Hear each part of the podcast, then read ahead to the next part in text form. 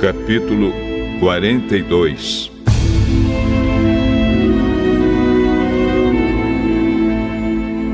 Então, em resposta ao Senhor, Jó disse: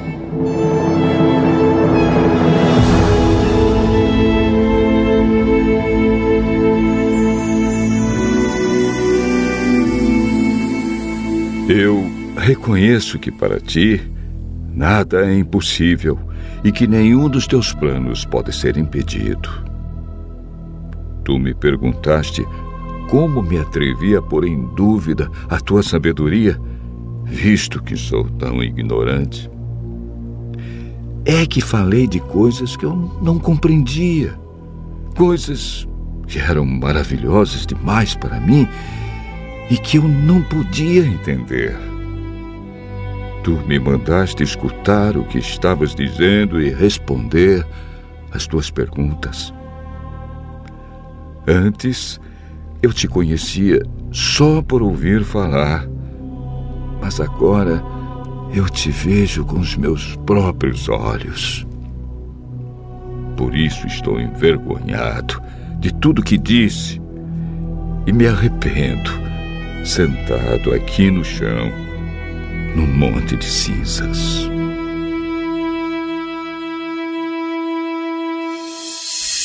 Depois que acabou de falar com Jó, o Senhor disse a ele faz da região de Temã: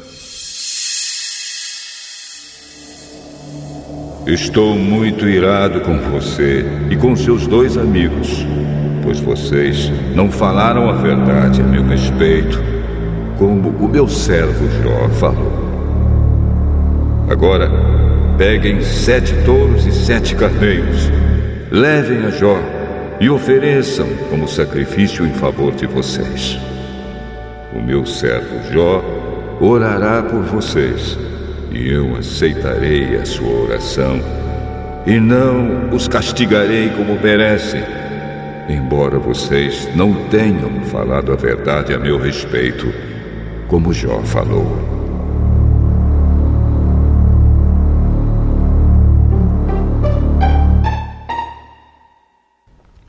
Então ele faz, que era da região de Temã, Bildade, que era da região de Sua, e Zofar, que era da região de Naamá, foram e fizeram o que o Senhor havia mandado. E ele aceitou a oração de Jó. Depois que Jó acabou de orar pelos seus três amigos, o Senhor fez com que ele ficasse rico de novo. Ele deu em dobro tudo o que tinha dito antes. Todos os seus irmãos e irmãs e todos os seus amigos foram visitá-lo e tomaram parte num banquete na casa dele. Falaram de como estavam tristes pelo que lhe havia acontecido e o consolaram por todas as desgraças que o Senhor havia feito cair sobre ele. E cada um lhe deu dinheiro e um anel de ouro.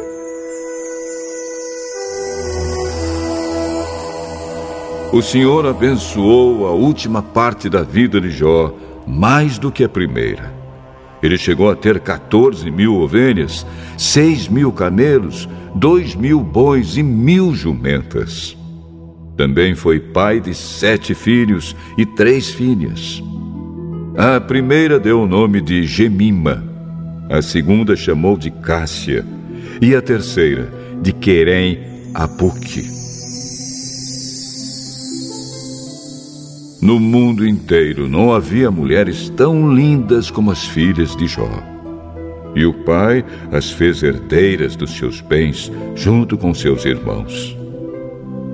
Depois disso, Jó ainda viveu 140 anos, o bastante para ver netos e bisnetos. E morreu bem velho.